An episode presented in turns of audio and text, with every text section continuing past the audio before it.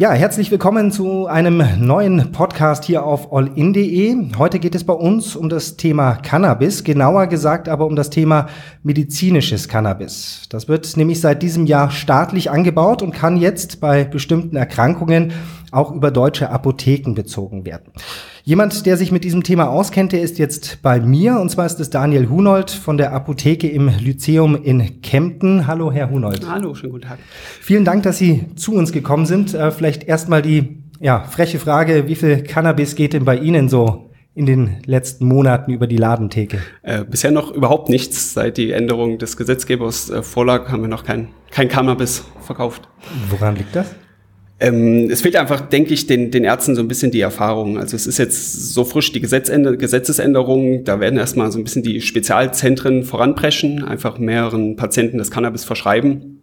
Und wenn das dann langsam zu den Landärzten, zu den Hausärzten gedrungen ist, denke ich, werden auch vermehrt Verschreibungen zu uns kommen. Aber im Moment ist das so ein bisschen auf die Spezialzentren ähm, beschränkt. Beschränkt, genau. Ähm, wie muss man sich das denn grundsätzlich vorstellen? Äh, da käme dann äh, in Zukunft ein äh, Patient, ein Kunde zu Ihnen mit einem Rezept, äh, äh, das gibt er Ihnen und Sie geben ihm einen Joint oder, oder in welchen Formen äh, wird dann dieses Cannabis verabreicht? Äh, so ähnlich läuft's. Also der Patient braucht vom Arzt ein spezielles Rezept, ein Betäubungsmittelrezept. Das gab's vorher schon für andere Medikamente, Opiate beispielsweise. Ähm, er muss tatsächlich noch bei den Kranken, die Krankenkassen die Kostenübernahme regeln. Die dürfen aber seit dieser Gesetzesänderung nur noch in ganz bestimmten Ausnahmefällen die Kostenübernahme verweigern. Und dann kommt er mit dem Rezept zu uns in die Apotheke. Ähm, verordnet werden können verschiedene Möglichkeiten. Es können die Blüten, wie man es tatsächlich aus dem Joint kennt, die Blüten verordnet werden. Es kann auch ein flüssiger Extrakt verordnet werden, der dann zum Beispiel inhaliert werden könnte. Ja, und wir werden auf das Rezept hin die Medikamente bestellen und dann müssen wir noch eine Eingangskontrolle machen und werden sie ihm dann aber verkaufen. Und er kriegt vom Arzt die Anweisung, äh, wie er es denn anzuwenden und zu nehmen hat.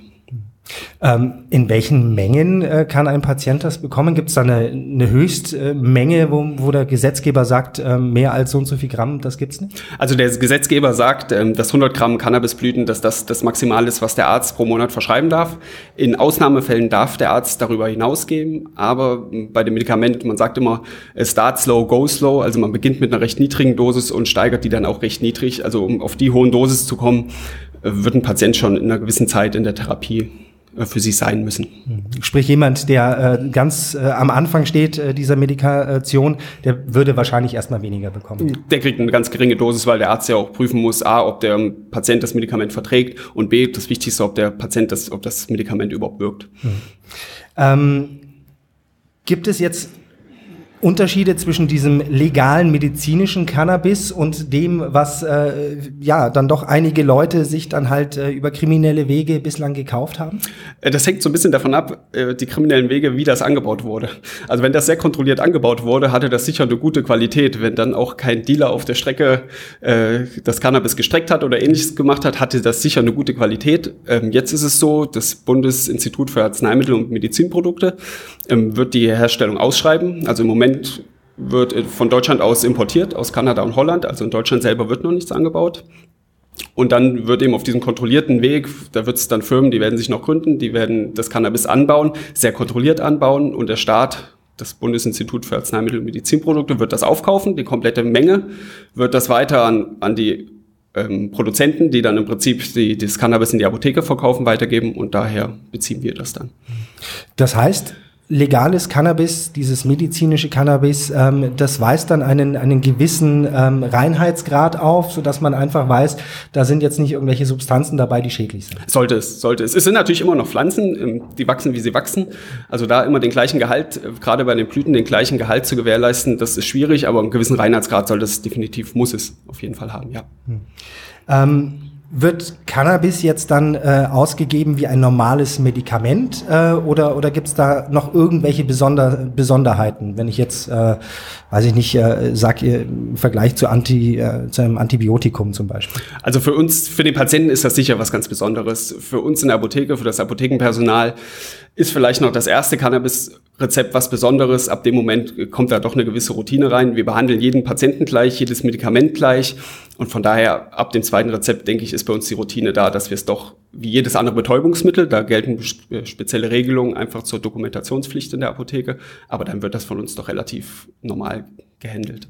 Sprich, man bekommt einen speziellen Schein, äh, der Sie dazu berechtigt, ein, ein Betäubungsmittel herauszugeben. Ähm, das hat eine Apotheke ähm, sowieso. Also Apotheken sind berechtigt, am Betäubungsmittelverkehr teilzunehmen. Das darf ich generell und also jede Apotheke kann Cannabis abgeben, ist sogar verpflichtet, Cannabis abzugeben, wenn der Patient äh, mit dem Rezept kommt. Da braucht er keine spezielle Schulung oder irgendwas weiteres dafür. Ähm, bei welchen Krankheiten würde ein Arzt denn jetzt Cannabis verschreiben? Also wo das ähm, häufig ist es bei, bei chronischen Schmerzen. Also Patienten, die schon lange, lange über Schmerzen klagen, die schon viel, viel probiert haben, viele Therapien durch hatten und einfach nichts geholfen hat, ähm, da werden Ärzte sicherlich probieren, mit Cannabis ähm, ranzukommen. Historisch gesehen wird es auch zur Appetitsteigerung angewendet. Da waren es häufig ähm, HIV-Patienten, die das genommen haben. Und weil es eine entkrampfende Wirkung hat, sind es auch Patienten mit multipler Sklerose, bei denen das auch schon, schon früher gegeben wurde und auch weiterhin wahrscheinlich vermehrt gegeben wird. Was berichten denn Patienten, Sie haben oder Kunden, äh, die Cannabis konsum, äh, konsumieren, Sie haben jetzt aktuell noch keine, aber vielleicht gibt es da Studien. Ähm, was berichten äh, Patienten, die Cannabis zu medizinischen Zwecken bekommen, denn über die Wirkung? Ähm, wir hatten vor dem Cannabis gab es schon immer das Dronabinol. Das ist im Prinzip synthetisch hergestelltes Cannabis. Das gibt schon schon länger in den Apotheken. Da haben wir auch schon Patienten, die es bekommen und die Erfahrung damit gemacht haben. Und man muss schon sagen, dass viele einmal das Medikament bekommen, von der Wirkung enttäuscht sind und das Medikament nicht wiederkriegen. Es gibt sicher Fälle, wo das dann wirklich geholfen hat, die das dann dauerhaft weiternehmen.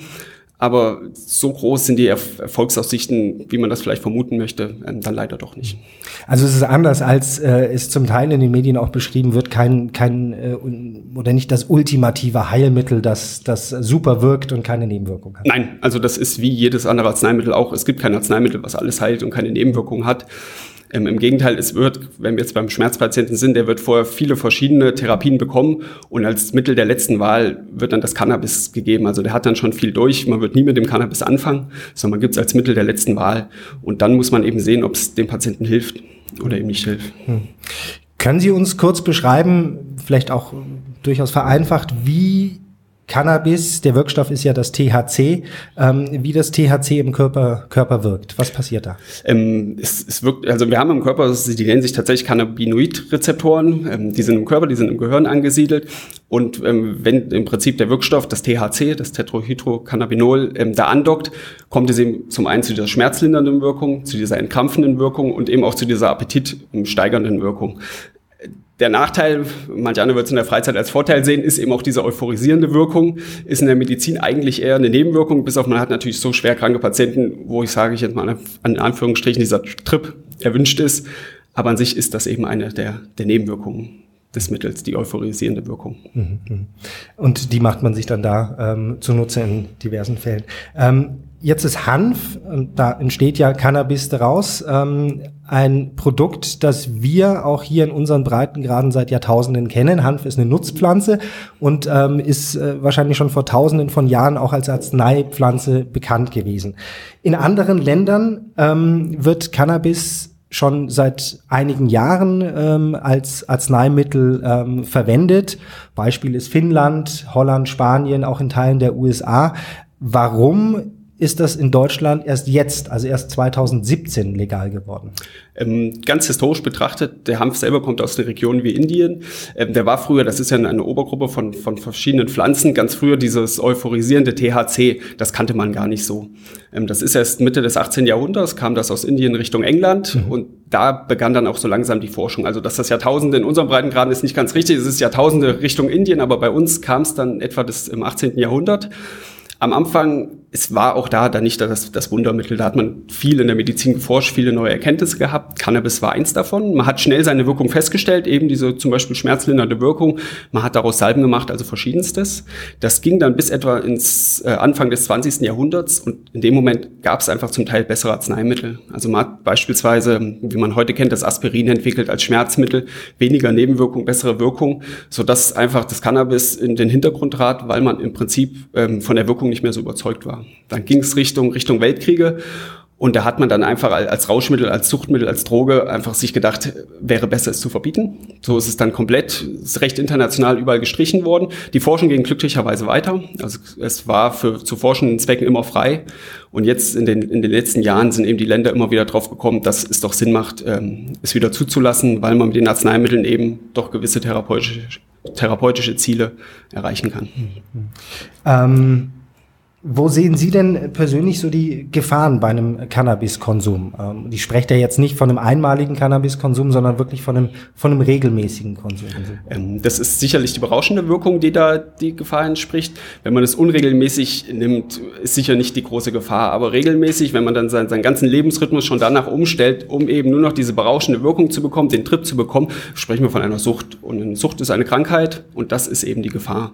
Dementsprechend auch das medizinische Cannabis es soll Leuten nicht verordnet werden, die ähm, schon psychische Vorerkrankungen haben, weil eben die Suchtgefahr da zu groß ist dass Leute dieses äh, Cannabis, das sie bekommen, zum Teil, Sie haben es ja vorhin erwähnt, in, in, durchaus beachtlichen Mengen von, von bis zu 100 Gramm oder mehr, ähm, dass da kein Missbrauch betrieben wird. Gibt es da eine Möglichkeit?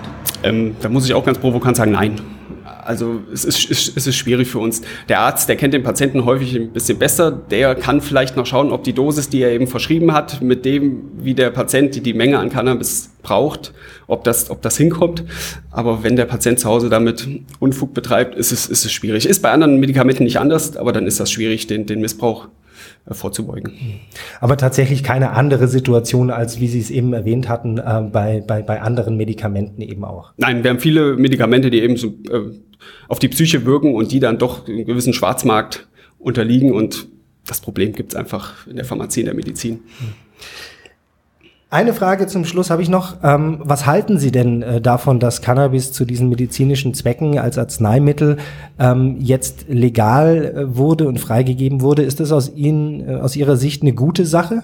Ich finde es als, als weitere Option sicherlich wirklich, wirklich sehr gut. Die Forschung wird weiter vorangehen. Also wir haben viele, viele sehr seltene Erkrankungen, wo bis jetzt die Forschung gestockt hat, wo jetzt einfach man sieht, dass Cannabis vielleicht eine weitere Option ist. Also für, für Schwerstkranken, für Seltenkranke ist das einfach eine tolle weitere Therapieoption.